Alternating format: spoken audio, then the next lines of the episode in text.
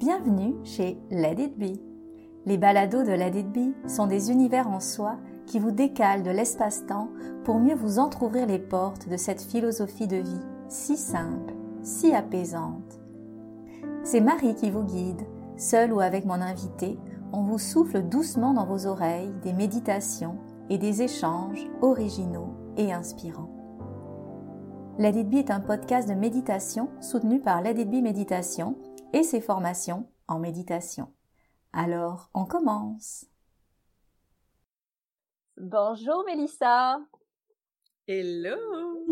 Je suis extrêmement heureuse de te retrouver ce matin pour que on puisse euh, mettre en valeur qui tu es dans cette euh, toute nouvelle mouture du podcast que j'ai euh, longtemps mijoté en moi des longues euh, après-midi d'hiver. J'ai essayé de me brancher à un espace en moi pour ressentir quelle allait être la nouvelle formule de mon podcast. Et ce que j'ai senti, c'est que les deux mots d'ordre qu'elle allait avoir, c'est le caring, donc prendre soin, et euh, l'être, être, au lieu peut-être du faire, mais je veux pas opposer, je veux pas créer de classe ou opposer, mais plus quelque chose sur l'être. Donc, je vais te poser quelques questions euh, dans le déroulé de ce podcast-là et euh, ça va mettre en valeur non seulement qui tu es, mais aussi euh, nous donner de l'inspiration pour apprendre à être encore plus qui on est et l'incarner encore plus au quotidien.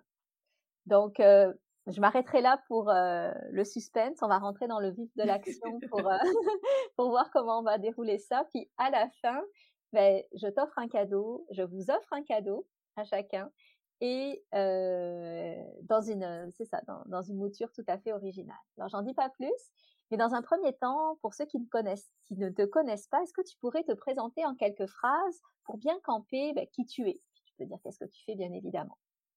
Mmh. Alors je suis Mélissa Miron. Depuis dix ans maintenant, j'accompagne les entrepreneurs, les professionnels et grâce à l'approche de coaching basée surtout sur la PNL dans plein de formules, que ce soit des retraites, des groupes mastermind, des séances. Et je trouve intéressante ta question parce que j'ai souvent dit que l'essence de coach était en moi bien avant que je découvre que ça peut être un métier. Mmh. J'ai toujours été profondément intéressée à comprendre, à savoir pourquoi les choses sont comme elles sont, pourquoi on fait ce qu'on fait, qu'est-ce qui motive, qu'est-ce qui influence. Et c'est dans cette idée-là que j'ai toujours été celle qui questionne, soulève, non pas dans une essence d'inquisition, mais vraiment de curiosité, euh, un peu philosophique aussi, sur certains grands thèmes. Alors, euh, je pense que je pourrais dire ça. Je suis une grande curieuse et aussi très généreuse. Je pense que tout ce qui est important et digne d'être euh, dans nos vies est là pour être partagé. Mmh. Un petit côté philosophe en toi, finalement. Je pense que oui. Oui, c'est beau. tu sais que j'aime beaucoup la lecture et je pense toujours qu'on peut bien connaître quelqu'un en connaissant son livre de chevet. Alors, c'est quoi ton livre préféré, celui qui te quitte pas sur le chevet à côté de ton lit? Cette question-là est vraiment pas évidente pour moi parce que je dis souvent que les livres nous accompagnent. Et pour moi, j'ai souvent eu un livre par saison de vie Mmh selon ce que j'ai besoin, selon ce que j'ai envie. Et je dis souvent que les livres nous choisissent. Mmh. Ça m'arrive souvent d'acheter des livres et je le sais que je vais le lire, mais c'est pas maintenant. Et parfois, il se passe quelque chose, j'entends une phrase, puis je dis ah, c'est le temps pour ce livre-là. Donc d'en choisir seulement un, hmm, je me disais quel, lequel ce sera? Euh, mais si je prends de la hauteur, je crois que celui qui a eu le plus d'impact et auquel je reviens régulièrement je l'ai mis tout près de moi aujourd'hui. Mmh. C'est les quatre accords Toltec. Oui, la sagesse. Ouais. Qui pour moi a été une introduction, euh, si je peux dire une initiation vraiment pragmatique en quatre enseignements dans quelque chose de plus grand que soi, dans tout ce qui est l'énergie des relations, de nos expériences, de comment on perçoit le monde. Et j'ai souvent dit qu'en moi, j'ai ce côté pragmatique, mais j'ai ce côté aussi philosophique. Mmh. Donc, ce livre-là est arrivé à un moment donné où je, voulais m'ouvrir et je voulais aussi transcender le perfectionnisme qui m'habitait, l'anxiété, euh, le doute, le manque de confiance. Alors, ces quatre enseignements-là m'ont permis de libérer plein de choses, de comprendre plein de choses, de transcender des peurs. Et régulièrement, ça m'accompagne. Il y a peut-être l'un ou l'autre des enseignements qui est plus présent. Et c'est possiblement le livre dont j'ai le plus parlé ou que j'ai le plus référé dans toutes ces, ces, années de coaching, d'accompagnement, parce que je crois vraiment que c'est un livre qu'on aurait tous intérêt à lire au moins une fois dans notre vie. Puis pour ceux qui ne, ne savent pas de quoi on parle quand on parle des quatre principes, est-ce qu'on peut les résumer? Oui, bien sûr. Ben, en fait, si je les lis, puis je peux peut-être faire un, un, lien avec ce que ça a changé pour moi. Le premier, c'est que votre parole soit impeccable. Et cette idée de parole impeccable, pour moi, c'est très relié à l'authenticité et l'intégrité. C'est-à-dire que l'essence, lorsqu'on parle d'authenticité, c'est être fidèle à l'original. Ouais. Donc, une parole impeccable, c'est pas de dire tout ce qu'on pense, mais de penser tout ce que l'on dit. Mmh. De mesurer l'impact de nos paroles. Est-ce que ma parole reflète ce que je crois au plus profond de moi? Donc, d'aller vers une justesse, dans peut-être une certaine réserve, un meilleur choix des mots. ça, ça m'a beaucoup aidé à développer mon désir, euh, mon, si je peux dire, mon talent brut de communication, mais de vouloir l'utiliser un petit peu plus comme un outil, mmh. comme quelque chose qui peut guider, plutôt que de l'utiliser un peu n'importe comment. Puis là, la façon dont on parle, et moi je vois tes gestes parce que c'est aussi euh, filmé, on dirait que ta parole est une baguette magique parce que tu agites ta main comme s'il y avait quelque chose que tu pouvais semer avec ça. Merci. Oui, vraiment, vraiment. le deuxième, c'est ne réagissez à rien de façon personnelle. Mmh. Donc, ne pas prendre les choses personnelles, je pense que c'est un grand défi de vie. Et ça m'a beaucoup accompagnée parce que lorsque j'ai décidé de devenir coach et que j'étais en formation, moi j'avais une précédente carrière et j'étais déjà entrepreneur. Mmh. Et la fameuse phrase, c'est pas personnel, c'est les affaires. ça faisait pas de sens pour moi parce que ça a toujours été tellement clair et évident que ce qu'on fait, c'est à partir de qui on est. Comment je peux ne pas prendre personnel?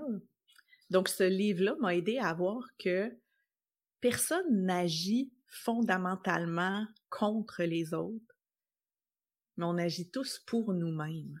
Mmh. Et donc, plutôt que de voir ce que, ce que les gens disent, ce qui se passe autour de moi comme étant une attaque pour moi, de le voir comme un mécanisme pour eux-mêmes, une protection pour eux-mêmes, m'a aidé à voir quelle est ma part de responsabilité. Mmh. Qu'est-ce qui se passe pour moi et de créer un certain détachement qui permet d'aller mieux dans nos relations. Ensuite, il y a ne faites pas de suppositions. Mmh. Alors, pour euh, l'anxieuse en moi, qui euh, créait des scénarios dignes des Oscars,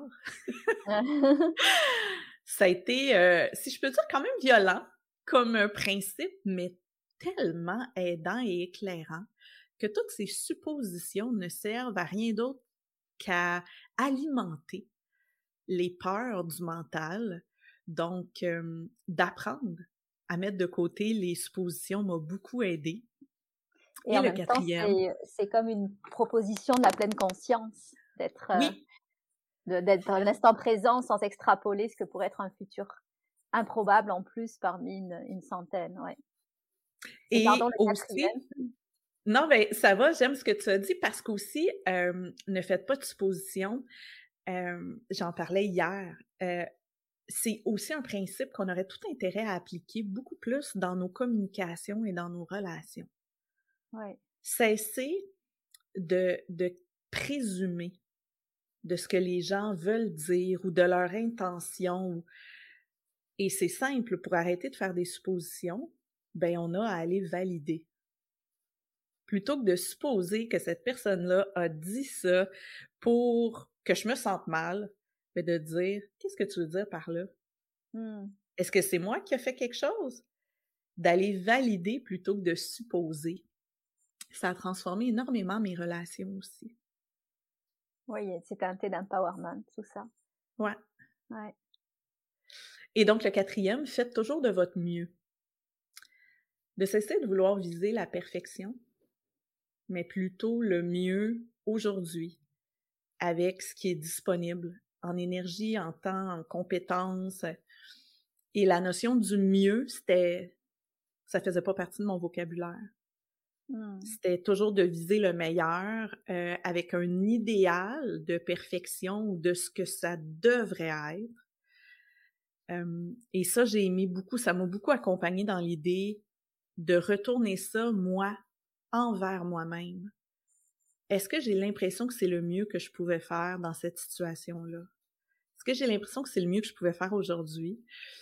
Et d'être plus dans une approche de rétroaction que mmh. de vouloir essayer de s'accorder à un idéal qui devient en fait un objectif, mais c'est impossible à atteindre. Donc, évidemment que ça m'a beaucoup accompagné. J'ai l'impression quand tu dis ça, c'est comme une autre façon de repositionner son regard plutôt que de regarder le sommet, parfois difficile à atteindre, c'est positionner qu'est-ce qu'on a fait, puis reconnaître le chemin aussi, reconnaître euh, l'étape dans laquelle on se situe en fonction des épreuves qu'on a pu avoir pour en arriver là. Donc, euh, il y a comme quelque chose de beaucoup plus qualitatif que quantitatif dans, dans tout ça. Puis de... Oui. Mmh. Oui, tout à fait. C'est riche, hein? nos, nos, mmh. livres nous parlent. Hein, c'est tellement oui, important. Vraiment. Tellement important. Euh, une question aussi que j'aime bien, euh, c'est celle de savoir, c'est quoi le meilleur conseil que l'on t'ait donné? Il y en a eu plusieurs, mais je crois que celui qui a eu le plus d'impact, c'est pas vraiment un conseil, c'est une phrase qu'on m'a dite que je n'avais jamais entendue et qui m'a servi à ajuster beaucoup de choses en peu de temps. Donc, clairement, ça a été très, euh, très porteur pour moi. Et euh, c'est la phrase Le cimetière est rempli de gens indispensables. Ouais, ok. Ça met en perspective, d'accord. Oui. Et ce que j'ai réalisé, c'est que on se met, on se met une pression et on nourrit une identité de nous. Euh, on a énormément de gains à se croire indispensable, mais à croire que le monde va arrêter de tourner si on n'est pas présent au travail, si on fait pas ce qu'on avait dit qu'on ferait, si il y a un pépin, il y a et de me ramener dans cette humilité. et ce matin, c'est drôle parce que les pages euh, du, livre que je lisais ce matin parlaient de l'humilité il parlait de ce principe de dire, même dans les plus grandes victoires, rappelle-toi que tu es mortel toi aussi. Tu, restes un humain à part entière.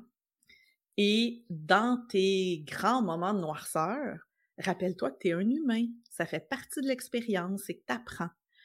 Donc, cette notion d'indispensable, pour moi qui a grandi dans une famille qui était qui était entrepreneur, on était dans la vente, dans l'idée qu'on peut toujours en faire plus, que le client a toujours raison, qu'on mmh. qu'on peut pas s'absenter du travail.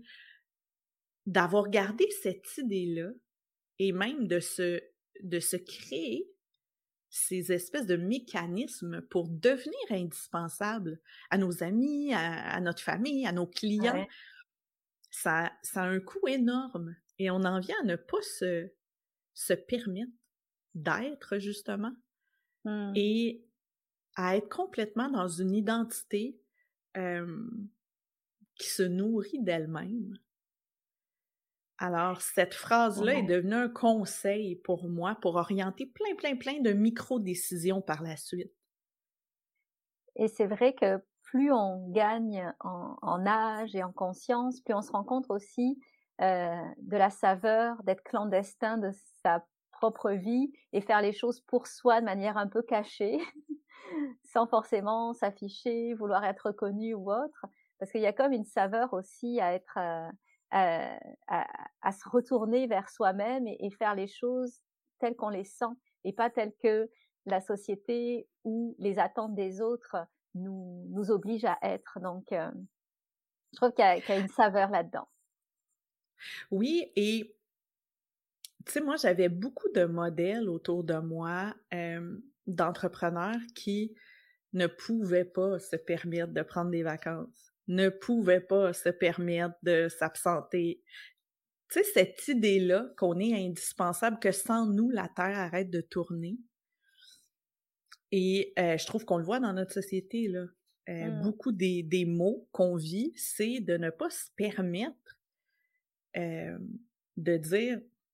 Tu sais, je dis souvent à la blague, ben, tu sais, on sauve pas des vies oui, il y a des gens qui ont un réel métier dans l'urgence, tu sais. Euh, je pense à un pompier ben, qui dira mmh peut-être pas si on l'appelle maintenant pour un feu. Ah, ben là, j'avais une séance de yoga de prévue. Ouais. Mais tu sais, dans 99% des cas, c'est pas des vraies urgences et on n'est pas réellement indispensable nous-mêmes. Il y a quelqu'un d'autre qui peut prendre le relais. Peut-être pas aussi bien que nous, peut-être pas parfaitement, peut-être. Mais tu sais, de, relativiser ça, je trouve ça vraiment, vraiment important. Puis justement, au fil des années, au fil des rencontres que j'ai faites en coaching, tellement, tellement de gens, et beaucoup de femmes aussi, se sentent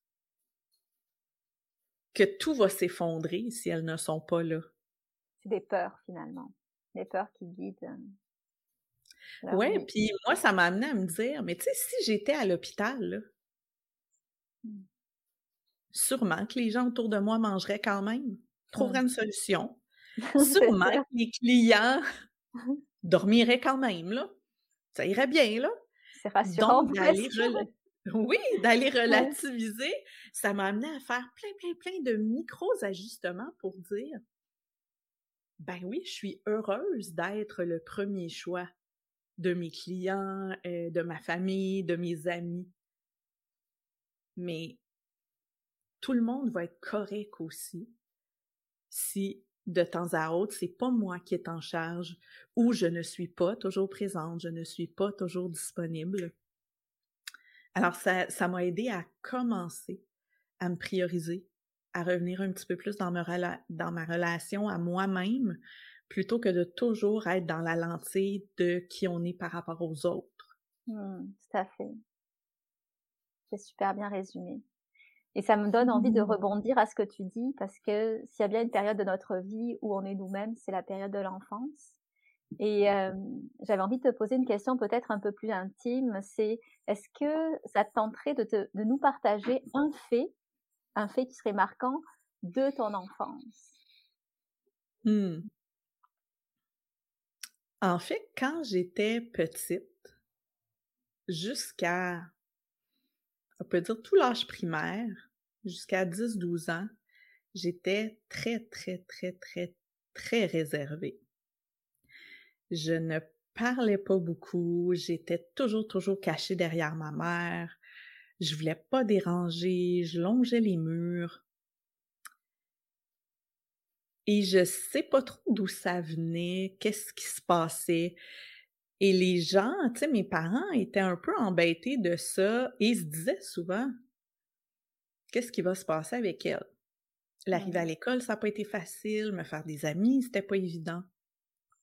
Et lorsque j'étais en sixième année, donc au Québec, sixième année, dernière année du primaire, euh, il y a un projet qui est lancé euh, pour créer un, un, genre de conseil de gouvernement de l'école.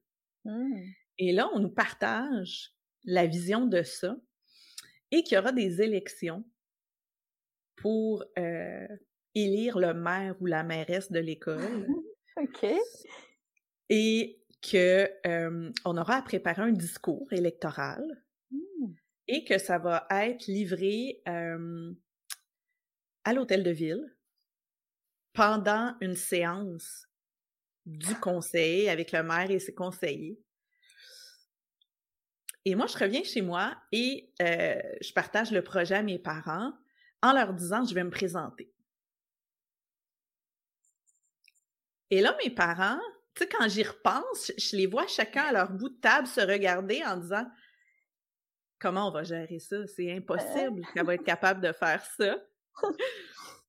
Mais pour moi, c'est. C'est une évidence. C'est une évidence. Ça a révélé quelque chose en toi qui était endormi depuis longtemps. Exactement. Alors, je prépare mon discours. Le thème qu'on nous avait donné il y a quand même euh, quelques années, c'était la pollution. Comment ah, on va commencer à gérer la pollution? Ouais! Et je me rappelle encore qu'à un moment donné, dans mon discours, je tapais du poing, je disais À bas la pollution! C'était très électoral, mon truc. Viscéral, ouais. Ah oui, vraiment.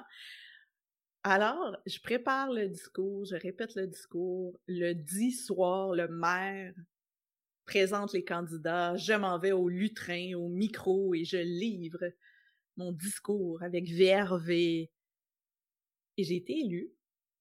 Bravo. Et je repars. Et c'est, c'est vraiment spécial parce que je réalise que les gens sont surpris et pour moi, il n'y avait aucun doute. Je ne sais pas si ça fait sens que je te repartage. Je vois que pour beaucoup de gens. ça fait beaucoup de sens, oui. C'est très surprenant, puis pour moi, ben non, c'était le plan, c'était ça qui allait se passer. Donc, ça a été un moment marquant. Ça a été, je pense, le premier moment de ma vie où je me suis exprimée sans penser, sans filtrer, sans avoir peur, sans... Je me suis exprimée. C'est venu éveiller quelque chose en moi. Et ça a été une expérience sur laquelle je me suis appuyée très souvent dans mon parcours. Et maintenant, je l'interprète aussi parce que très, très, très souvent me revient le besoin de pertinence, le besoin de sens.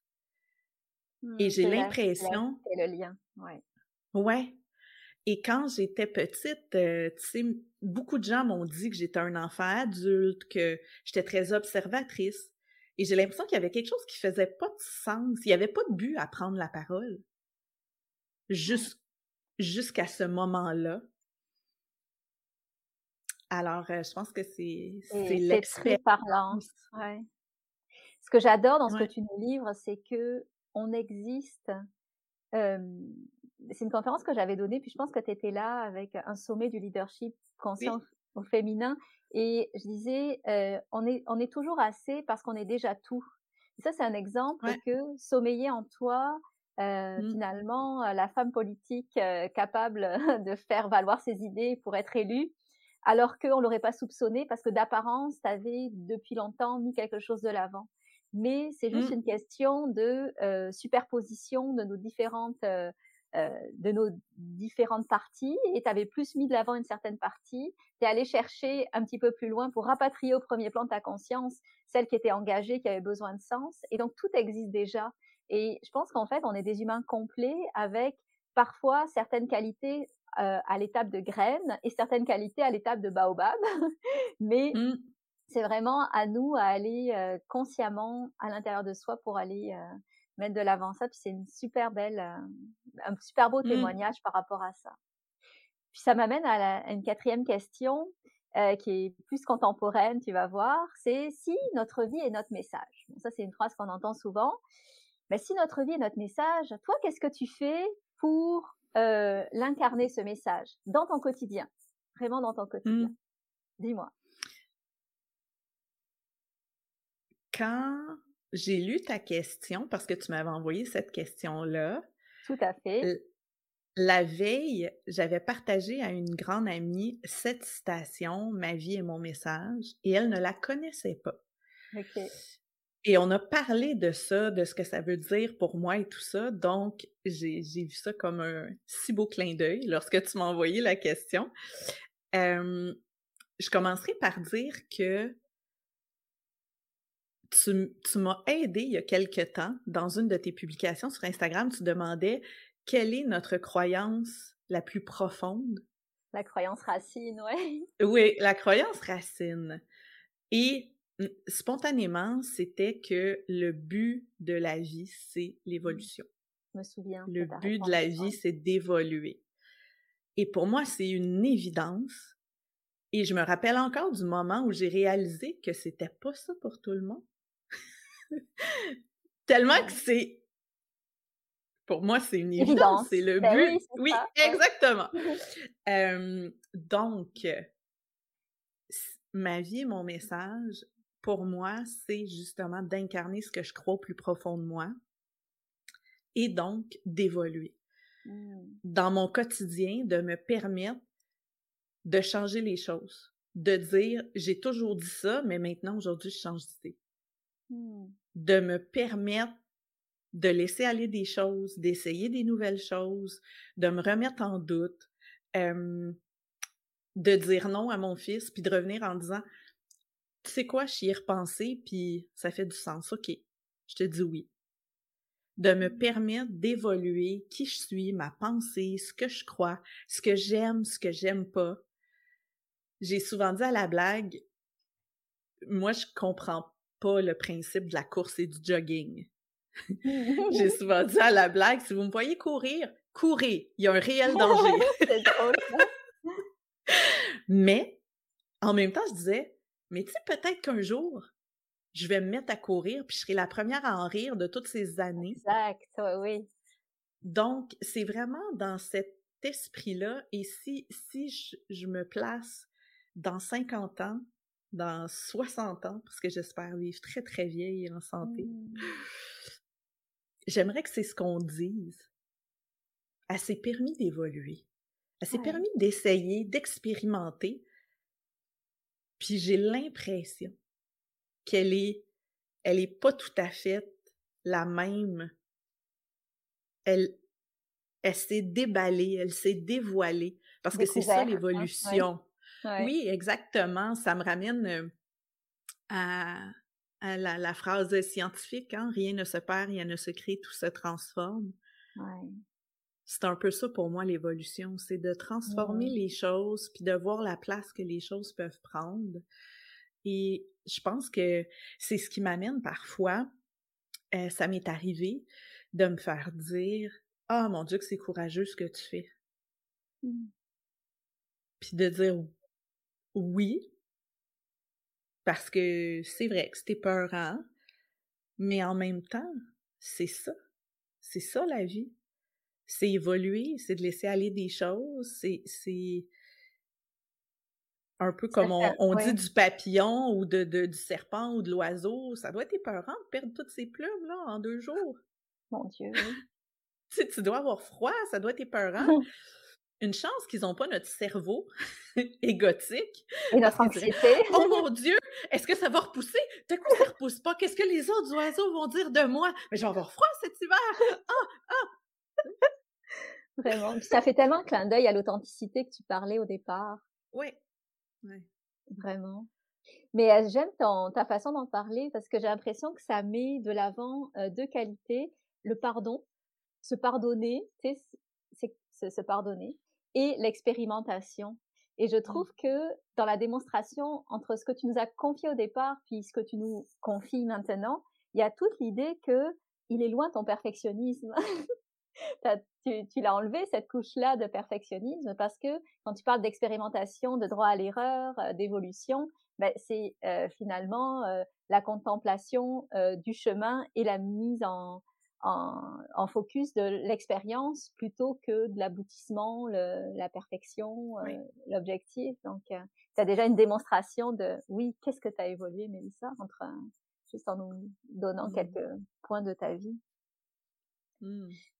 Merci. Oui, je m'en rends compte. je, je m'en rends compte assez souvent. J'ai une amie qui me dit souvent ah, que j'admire ta capacité d'introspection, tu sais, de regard sur toi-même, parce que je sais que c'est une de mes forces, la lucidité. et ça me sert beaucoup quand il arrive certains trucs de dire Oh my God, la Milsa version il y a 15 ans versus maintenant aurait pas géré ça du tout de la même façon. Et je trouve que c'est une des choses les plus satisfaisante ou... Euh... Je sentais que ouais, ce mot-là est important. Ouais, satisfaisante, savoureuse. Ouais, il y, a, un grand contentement de dire ouais. Wow, j'ai évolué. Je, ne suis plus au même endroit. J'ai changé, ouais. J'ai pris de la hauteur. OK, je vois plus ça de la même façon. Et en fait, le perfectionnisme, c'est toujours un symptôme. Hein? c'est jamais la source. C'est un comportement qu'on adopte pour euh, se protéger de quelque chose, pour, pour une certaine utilité. Et pour moi, j'ai l'impression, quand je te parlais de la petite Milsa qui longeait les murs et qui parlait pas, je pense que c'était une façon de ne pas être Je mmh. pense que c'était une façon de dire si c'est parfait, s'il n'y a rien qui dépasse, on ne ah me verra pas, on ne remarquera pas. Mais quand il y a un sujet qui te touche, là, ça réveille quelque chose en toi. Oui, puis c'est au fil, c'est de réaliser aussi que moi, ma façon d'évoluer, de vivre, d'être heureuse, c'est d'expérimenter. Ouais. C'est pas de faire des rétroactions. C'est pas. Oui, oui, exactement. Mmh. C'est je dis souvent quand j'enseigne euh, des, des, trucs ou des concepts, tu sais, croyez-moi pas sur parole. Essayez-le, parce que si vous ne l'essayez pas, ben c'est un autre apprentissage qui sert à rien. Donc, tu sais, croyez-moi juste assez pour l'essayer et doutez juste assez pour l'essayer. C'est ça le principe de voir comment ça se passe pour toi. Et c'est correct si ça fonctionne pas pour toi on a cette liberté. Ben, ouais, peut-être que en quelque part, il y a une partie d'âme euh, bouddhiste en moi. Ça se peut. Ah, c'est bon. Hein. Mais de plus en plus, et je pense que c'est pour ça aussi que j'ai souvent dit que j'étais autodidacte, mais en même temps, la perception d'autodidacte est beaucoup de faire par soi-même. Ouais. Et moi, j'ai l'impression que je suis autodidacte dans l'être par soi-même. Ouais, je comprends. Le vivre, le ressentir par soi-même. C'est pour ça que j'aime les livres.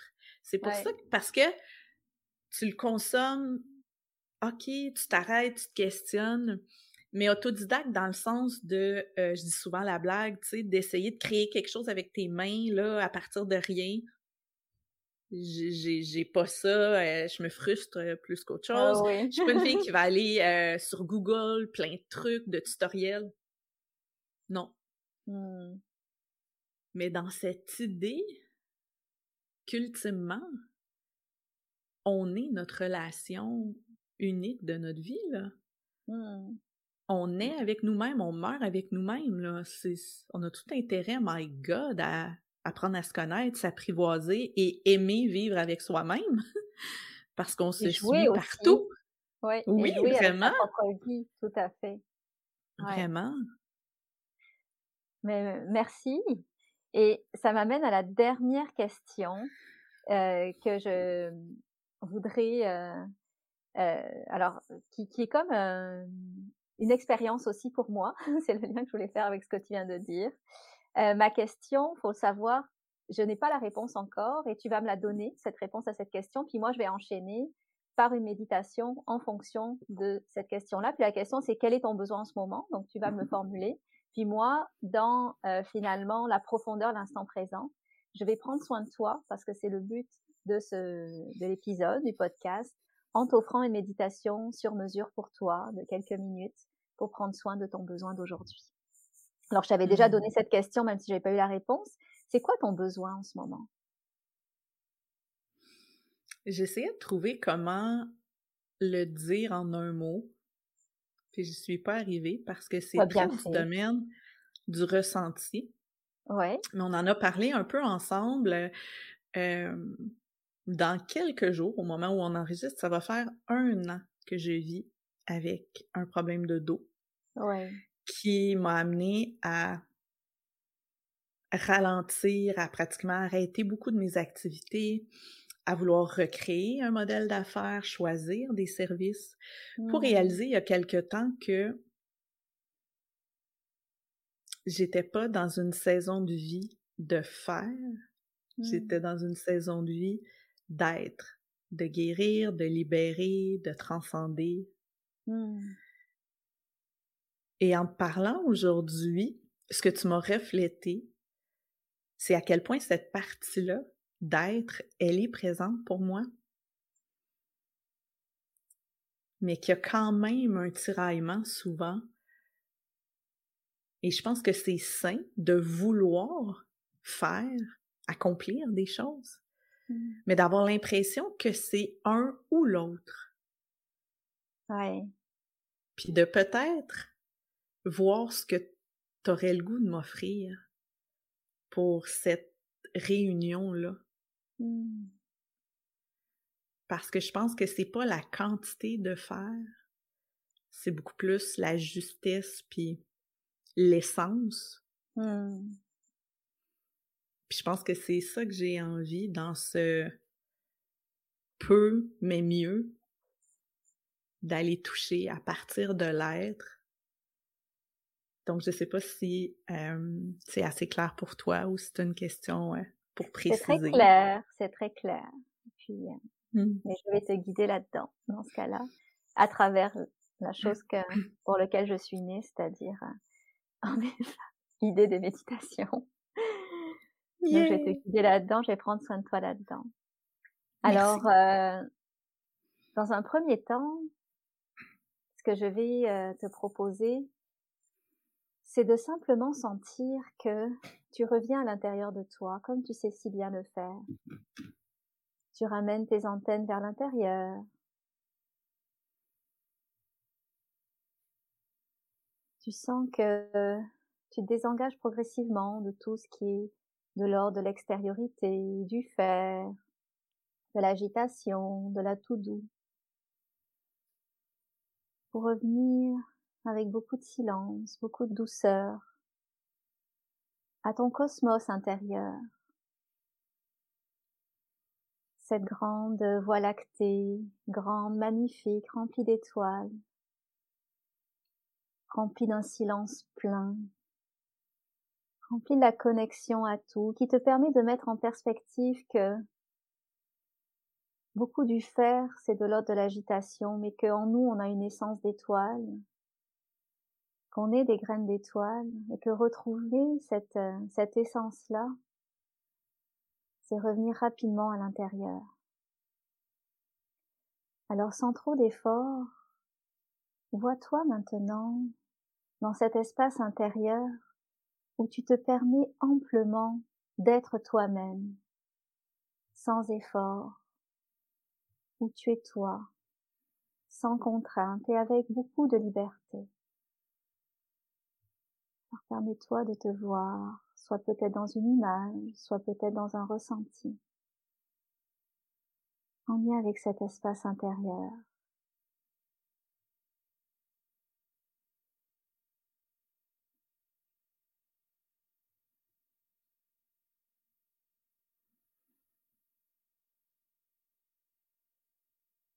Prends le pouls de comment tu te sens quand tu es libéré de ce faire-là, quand les seules autorisations qui existent,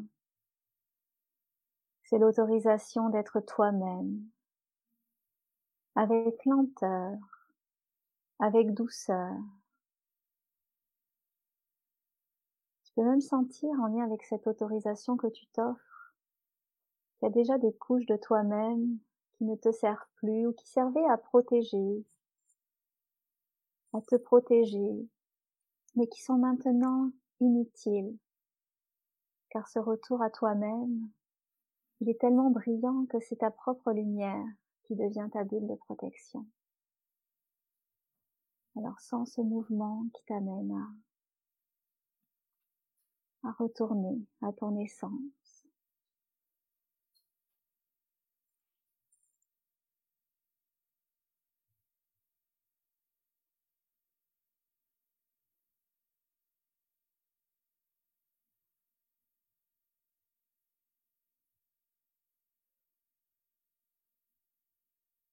Peut-être que dans la conscience de cette essence,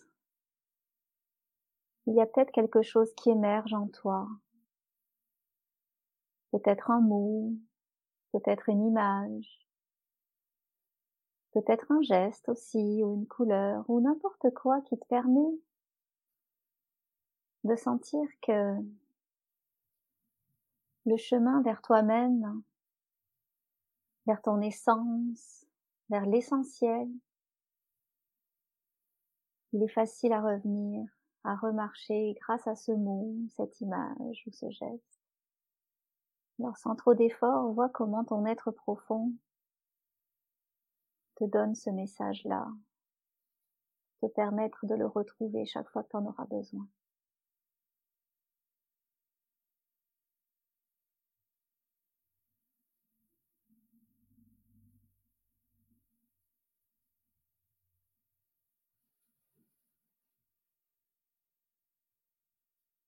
Alors la méditation tire à sa fin. Permets-toi de faire exactement ce que tu sens juste pour toi, pour sans perdre la trace de ton essence dans ton cosmos intérieur, pouvoir être en mesure en même temps de venir imprégner de cette conscience profonde chacun des pas, chacun des gestes, chacun des, chacune des rencontres, chaque chose que tu vas faire dans le reste de ta journée.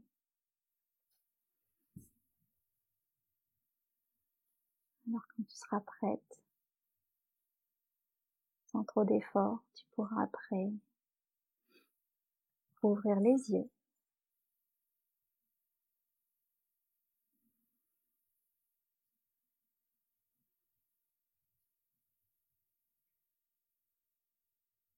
Comment tu vas? Mmh, Bien. Je serais restée longtemps. Alors c'était juste une amorce, bien évidemment. Mais une douce et délicieuse amorce. Mais comme on est dans un format de podcast, c'est sûr que mmh j'approfondis pas, mais cette amorce, c'est comme un cadeau pour venir après en méditation pour aller pour aller épuiser qu'est-ce qu'on a besoin d'épuiser alors mmh. je je sais que c'est pas facile de parler après une méditation et j'aurais sûrement dû le faire avant pour qu'on puisse se laisser là-dessus mais j'aimerais bien que tu nous donnes au moins parce que tu as dû inspirer plus d'une personne et même si tu as ralenti tes activités, il y en a qui voudront travailler avec toi. Est-ce que tu pourrais nous dire un petit peu euh, comment on fait pour te rejoindre, même si ce sera dans les notes de l'épisode, bien évidemment. Au-delà de ça, euh, est-ce que tu peux nous verbaliser? Mmh Le plus simple, c'est vraiment par courriel. J'ai pris la décision récemment de déconnecter des réseaux sociaux, mmh. justement pour sortir du brouhaha, de la comparaison, de la pression de performance. Donc, euh, soit via mon site web, melissamiron.com, ou en envoyant un courriel directement, info à commercialmelissamiron.com. J'ai décidé de voir ma boîte courriel comme ma boîte au trésor et mmh. de l'ouvrir quand je suis prête à découvrir les trésors et de me permettre de répondre, d'interagir quand je suis dans un, un, espace et une énergie pour le faire. en dehors justement aussi de, la pression d'instantanéité qui est mmh. créée parfois en ligne. donc, ça peut être aussi de s'abonner à l'infolettre. Présentement, je mmh n'ai pas une récurrence officielle. J'écris à l'occasion lorsque je le sens. Mais lorsque les gens laissent leur courriel, ils reçoivent ce qu'on appelle une petite séquence de trois courriels, une petite séquence de bienvenue. et ils apprennent à me connaître là-dedans. Je leur dévoile des petites choses de moi qu'on ne sait pas ailleurs. Donc, ça peut être mmh. le, fun aussi. Et ça a toujours été dans cette, dans cette intention-là aussi d'envoyer un message à l'occasion, une lettre à ceux qui sont là. Et ils ont toujours eu les invitations en primeur, les nouvelles que je donne, qu'est-ce qui se passe. Donc, c'est la meilleure façon pour l'instant d'être en relation ensemble. Merveilleux. Alors, euh, le mot est passé. J'espère que tu vas pouvoir rejoindre euh, beaucoup de personnes encore. Moi, de mon côté, je te remercie beaucoup de t'être prêté au jeu. Euh, mmh. J'ai rêvé un peu cette formule il y a longtemps. Tu es la première avec qui je la teste. Et je te remercie vraiment de toute ta générosité dans le moment qu'on a vécu ensemble. Ben, merci à toi de l'invitation, de ce bel honneur d'être la première. C'est un beau privilège que j'accueille avec beaucoup de joie. Ben, merci infiniment. Je te dis alors à, très bientôt. Merci pour À bientôt.